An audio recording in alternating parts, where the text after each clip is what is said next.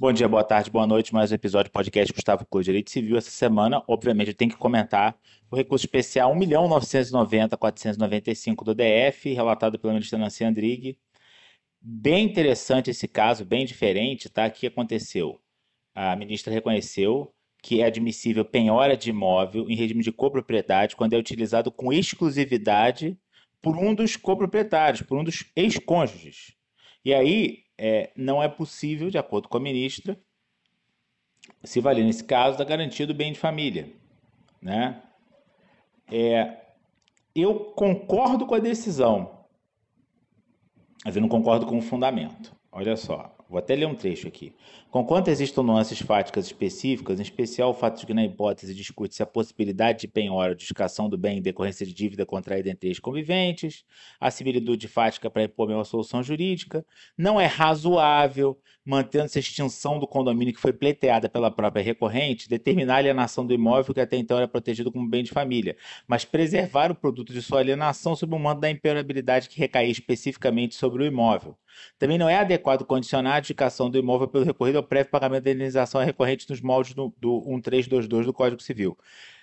Para mim, quando ela vem e diz não é razoável, o que, que ela está fazendo? Ela está limitando a interpretação da 8009 para mim, neste caso, não existe problema nenhum de 8009. Isso aqui é situação na qual a 8009 protege o bem de família. A, a, a 8009 protege o bem de família do locatário e não protege do fiador. Quer dizer, eu, eu tenho imóvel A, sou locatário do imóvel B, eu não perco a propriedade do imóvel A, se, se não pago a locação do imóvel B, mas o fiador perde. Então, esse 5 aqui do acórdão não é razoável, eu, eu entendo que a interpretação não é por aí eu penso que o STJ começa a vislumbrar num caso como esse algo que ele nunca deixou acontecer, mas que os tribunais inferiores, em várias ocasiões, admitiram. Sempre que batia no STJ e ele entendia que era para analisar esse assunto, ele dava uma marcha ré, que é entender que a alegação do bem de família não pode ser feita de má fé.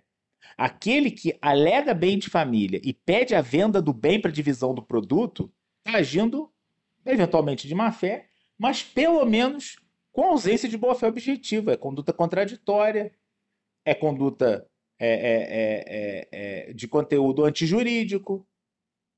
E aí o problema está no pedido, o problema está na conduta, o problema não está na Lei 8009, não está no bem de família. Né? É, então eu, eu penso que o caso está bem resolvido, ela manteve a decisão do TJDF que foi essa, TJDFT que foi essa, tá boa a decisão, mas eu acho que é muito mais boa-fé do que ler 8.009 de 90, esse caso aqui. Né? Quem pede para vender o bem não pode alegar que quer ficar com o bem. Né? Existe algo incongruente neste caso específico. Penso, todavia, que se a pessoa habita o imóvel, tem metade do imóvel, é, é, eu não cravaria que é absurda a alegação de permanência no imóvel sob o cunho do bem de família, porque a gente está falando de proteção de moradia, de, de mínimo existencial, eventualmente é uma mãe com duas crianças que não tem para onde ir. Por fim, gostaria de comentar que cresce nos tribunais brasileiros, o STJ, os tribunais inferiores, uma certa má vontade com a Lei 8.009 de 90, com bem de família legal.